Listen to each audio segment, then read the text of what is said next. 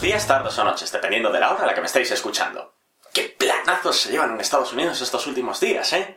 Está liando a Dios es Cristo en su país, están amenazando a regímenes comunistas. Es como la Guerra Fría otra vez, la época en la que tiene lugar atómica. Sutil, lo sé, pero tenía que lidiar con esto de una manera productiva y por lo visto quemar cosas no es productivo. Pero bueno, la nueva película de Charlize Theron es maravillosa. Es una peli de espías de verdad, no como Jason Bourne o James Bond. No que esas películas de, bueno, esas franquicias sean malas, solo que la última película que Greengrass hizo con el personaje de Bourne quería ser demasiadas cosas a la vez, y James Bond es más un superhéroe que un agente secreto a estas alturas. Pero bueno, Atómica o Atomic Blonde, dependiendo de cómo la queráis llamar, es un thriller de espías muy sencillo.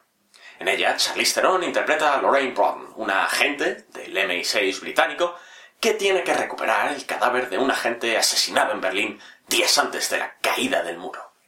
Este agente tenía que conseguir una lista con los nombres de todos los agentes secretos y espías, pero antes de hacerlo, le mataron. Su asesino es un antiguo asesino de la KGB, o la Stasi, puede, no estoy muy seguro, no me acuerdo del todo. Pero bueno, él tiene la lista en el microfilm. Y joder, cómo echaba ese concepto de menos tener la información en microfilm en lugar de en USB. Pero bueno. Sin embargo, en lugar de devolverle la información a sus jefes rusos, se la va a quedar para vendérsela al mejor postor porque es un cerdo capitalista. ¿Cómo le llaman en la película? De hecho. Después, eso nos lleva a dos horas casi de intriga, tensión y un romance sáfico que no pinta nada y que estaba ahí solo para titilar. Pero bueno.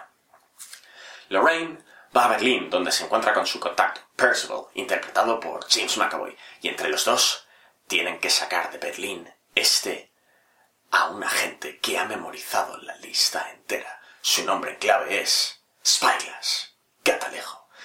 Pero no es tan sencillo como parece.